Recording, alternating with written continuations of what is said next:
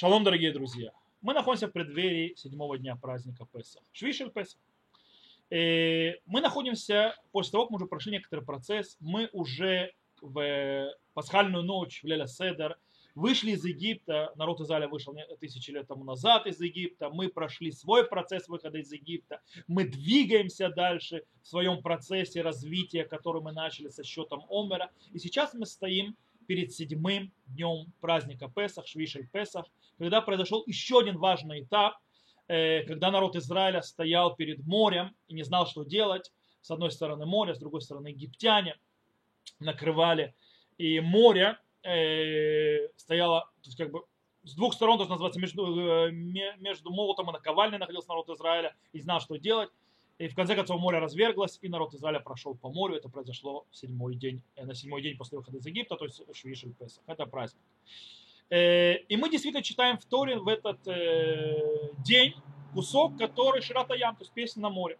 Но мы не заканчиваем на самой песне, мы продолжаем на следующий этап, где описывается рассказ про то, как народ Израиля что три дня шел в пустыне, потом попал в место, называющееся Мара, и там не было воды, и там сказано, что Всевышний дал хоку мишпат, вещам несу, то есть Всевышний там дал закон, хок, то есть это закон, э, это разные виды закона, хок это не закон, который тяжело понять разумом, мишпат это человеческие законы, э, понятные разуму, и там Всевышний то есть, испытал народ. И это по дороге, по дороге к, Синайской, к горе Синай, Синайской пустыне, к дарованию Торы. Я хочу сейчас немного поговорить именно о том куске, который идет после Шатаян. Немножко затронуть, конечно, море, что произошло и так далее, но я хочу рассказать один рассказ про моего учителя и наставника Рава Миталя Зехра Цадик Левараха, который связан с этим кусочком, который мы читаем седьмой день праздника, и который вообще связан с тем, что с нами происходит, и который должен нас научить, в каком векторе мы должны двигаться дальше. Это мы сейчас объясним, и, рас... Э, и я объясню. Смотрите, народ Израиля приходит э, к морю. Возле моря происходит следующее. Возле моря э, народ Израиля сказано, в Ямину Баше Муше поверили во Всевышнего и в Муше его раба. Вопрос задается. Стоп, ну ведь уже в Египте народ Израиля поверил Всевышнего. Почему сейчас сказано, что нет поверили во Всевышнего? Зогар дает ответ очень интересно. Зор говорит, что в Египте они поверили во Всевышнего, когда Всевышний открывался, делал чудеса, бил по Египту, делал великие вещи для народа, все было понятно. То есть э, лика Всевышнего было раскрыто. Перед морем они поверили во Всевышнего, даже когда есть лика сокрыта. Дело в том, что происходит как мы сказали, море с одной стороны, войско египетское с другой стороны, Муша Рабейну тоже не знает, что делать, идите вперед, идите назад, и они поверили во Всевышнего, даже когда сокрыто лицо. То есть Эстер по ним, даже там. И вот это все вместе соединяется, нам в Тазале поднимается следующий духовный этап и двигается дальше. И вот его ждет впереди, еще после поднятия по ступеням святости, там, там, гора Синай, там будет дарована Тора, там народ Израиля станет народом Бога, но предварительно перед этим, через три дня, еще до того как, еще до дарования Торы, еще до того, как народ полностью поднимется, Всевышний дает хоку мишпат, то есть законы, и проверяет народ. И вот с этим я хочу рассказать интересное то есть объяснение, что произошло. Рассказ, когда произошел с Маори Раби Арама Миталь Захар Цадик Левраха, э, и оттуда мы выучим очень важную вещь, что нас ждет дальше, то есть после Швишева Песа, куда мы должны двигаться, как мы должны развиваться. Рава Металь, 50 лет назад рассказ произошел, еще до войны судного дня, Рава Металь тогда был относительно молодой, э, был, так скажем так, он э, был в каком-то смысле адмором такого в религиозном сионизме, э, он умел соединять, зажигать молодых ребят, и не только вообще молодежь, э, скажем так, э, их сердца, э, скажем так, в каком-то смысле подходом хасид, хасидским, хотя он не был хасидом, но вот таким вот умел зажигать сердце. И Рава Миталь был на одном семинаре. Семинар Гешер такая организация, которая занимается связью между светскими и религиозными, то есть, да, чтобы со, соединить, она до сих пор существует. И он был на одном из семинаров Гешера, Шаббат в Цфате. И на этом семинаре после такого замечательного шаббата, поднимающего, зажигающего, э, который был, одна из девушек, светская девушка, подошла к Равметалю и сказала следующее, Рав, Я после этого шаббата решил, то есть он настолько произвел меня впечатление в сам шаббат и вообще все, что здесь было, вообще то есть понятие шаббата, то, что здесь произошло. Э, и я хочу э, вернуться в раскаяние. Я хочу принять на себя Тору заповеди, но не знаю, с чего начать. Как двигаться? То есть, да, что делать? Перед тем, я скажу ответ Рава Металля, есть очень интересный подход, который существует. Э, ответ на этот вопрос, то есть, да, что делать? Что первое делать человек, который начал свои пути в иудаизме? Есть ответ, который существует. Э, Рава дал другой. Э, что нужно радикально, кардинально сделать действие, которое пока покажет, покажет переход через Рубикон. То есть, в принципе, ты перешел, то есть вышел из одного общества, вошел в другое, и это уже все, это кардинально. Это обычно говорят переодеться в религиозную одежду, в харидимную одежду, откашрать свою кухню, кашрута, шаббат и так далее. Все, это отрезал.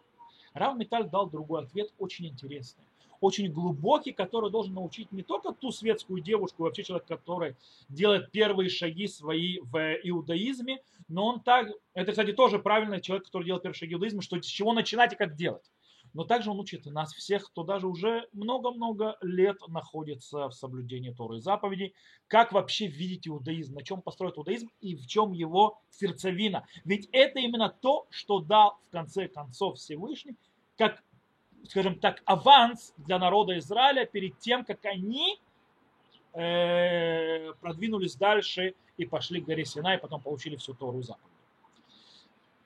Рама Металь ответил той девушке так он сказал, я хочу это выучить из того, что произошло с народом Израиля после их вывода из Египта, сразу, когда они после моря воспели песни, они пришли в Мара.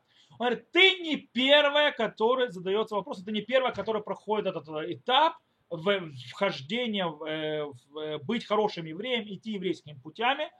Народ Израиля прошел, народ Израиля прошел этот э, этап, и он получил скажем так, э, то, что нужно делать и как готовиться до того, как он полностью влился в вторую заповедь через дарование Торы на горе Сина. Дело в том, что сказано, что он пришел в Мара, и там ха, шам сам хо, ло хоку мишпат, вишам не сал. То есть там Всевышний дал ему тот закон, то есть и, и постановление, и там его испытал. Наши, э, наши комментаторы говорят, что там было дано три заповеди. То есть так говорит Раша что там было дано три заповеди. Какие? Шаббат, красная корова и диним, законы, то есть судебные, то есть э, законы, которые связаны между отношениями между людьми. Говорит, точно так же и ты. На три, начни с трех заповедей. Первая заповедь должна быть заповедь, которую ты любишь, заповедь, которую больше всего понимаешь, заповедь, которой ты больше всего чувствуешь э, сближение и соединение. И это, допустим, у тебя, он сказал той девушке, ты сказал, что любишь шаббат, начни с шаббата. Ты когда понимаешь, также народ Израиля начал с шаббатом, видим, что народ Израиля соблюдает шаббат еще до дарования Торы, когда он собирает ман. Когда он собирает ман, уже есть соблюдение шаббата. Это еще до дарования Торы. Говорит, так же ты начни, начинать, то есть с первой заповеди, которой ты лучше, больше всего к ней чувствуешь душой соединение, и она тебя поднимает вверх и вверх. Это первая заповедь. Вторая заповедь, это заповедь, которая символизирует красная корова. Заповедь, возьми заповедь, которую ты совершенно не понимаешь. Она э, тебе непостижима. Она выглядит тебе абсолютно логично. Ты не чувствуешь с ней никакой связи.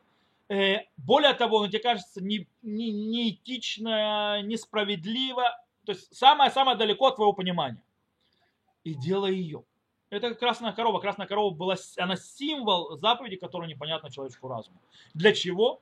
Потому что, чтобы понять и внести, воспитать себя, что Тора и соблюдение заповедей это не то, что мне нравится, и что они должны нравиться, или быть красивыми, или пройти через мой разум, и только тогда, когда они находят объяснение в моем разуме, и, в их, и они мне кажутся хорошими, то я их буду соблюдать. Нет, мы соблюдаем. Э, когда ты берешь эту первую заповедь, то есть э, в своем пути соблюдения, человек, ты учишься, говорит Рамамиталь, э, сказал той девушке, ты учишься, что заповеди соблюдает, потому что их заповедал Бог, даже если непонятно, даже если тяжело, даже если нужно продираться. Возьми такую заповедь, это тебя научит. И третья заповедь, это деним. Они получили деним, это возьми заповедь, какую-то заповедь, которая является отношением особенным между человеком и другим человеком. Бенам хаверо. Возьми одну из этих заповедей и с нее начни, как народ Израиля. Ведь деним, которые были тогда даны на Мара, они заповеди между человеком и человеком. Это научит, что отношения, исполнение заповедей и, и быть хорошим евреем это не только заповеди между человеком и Богом. То есть э, заповеди, они не только вертикальные, то есть да, между человеком и Богом, но они горизонтальные. То есть они захватывают общество. Э, про, э, исполнение заповедей, правильное общество, это когда ты исправляешь общество вокруг себя, когда ты его озаряешь, когда ты ведешь себя справедливо внутри общества, когда ты защищаешь э, хорошо относишься к геру, когда ты хорошо относишься и помогаешь э, сироте или вдове. Это, это сердцевина. Об этом говорили наши пророки. Ведь дело в том, что строительство храма, возвращение наше, избавление, в конце концов, все это будет тогда, когда мы будем делать здакау мишпат, то есть справедливость и справедливый суд. Только милосердие, справедливый суд, только тогда произойдет все наше избавление. Так сказал Равамиталь той девушке. Это по поводу уточнения, как я сказал, это можно взять как человек, который возвращается в раскаяние, человек, который делает свои первые шаги в иудаизм, брать одну заповедь, которая понимаешь, чувствуешь поднятие от нее, заповедь, которую совершенно не понимаешь, и заповедь, и заповедь между человеком и человеком. Три заповеди, и с этого начать и двигаться. Но есть тут еще одна вещь глобальная всем нам. Всему еврейскому народу, всем, всем, всем, всем нашим движениям. Сейчас мы сказали, вышли из Египта, прошли процесс, увидели Всевышнего, когда закрытие его лица, и тоже верим в него, даже с закрытием лица Всевышнего.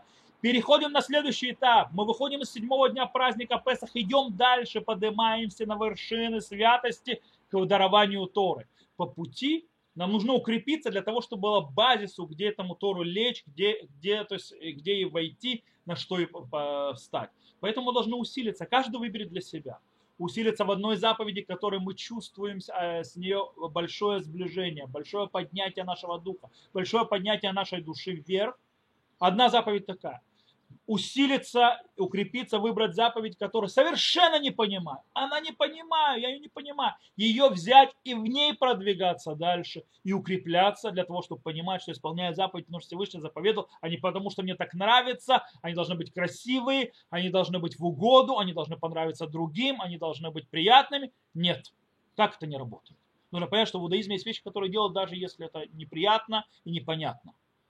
И третье, это выбрать заповедь, которая усилится, которая связана между человеком и человеком. Каждый выберет для себя, для того, чтобы понять, что общество и быть хорошим евреем – это не быть не только на хорошем отношении с Богом, но и быть на, хоро, на, с хорошим отношением с людьми и им помогать. И дай Бог, что мы все смогли усилиться в этих заповедей, потом двигаться этим путем поднимания вверх и вверх в ступенях святости и принять на себя праздник Шавот, который придет очень скоро, еще несколько недель хороших, но очень скоро он придет к нам, чтобы получить Тору со всей э, душой, со всей силой. И пожелаем, пожелаю вам удостоиться в этом, себе тоже, естественно, удостоиться в этом. Всем хак самех, муадим ли симха, всего хорошего и еще увидимся.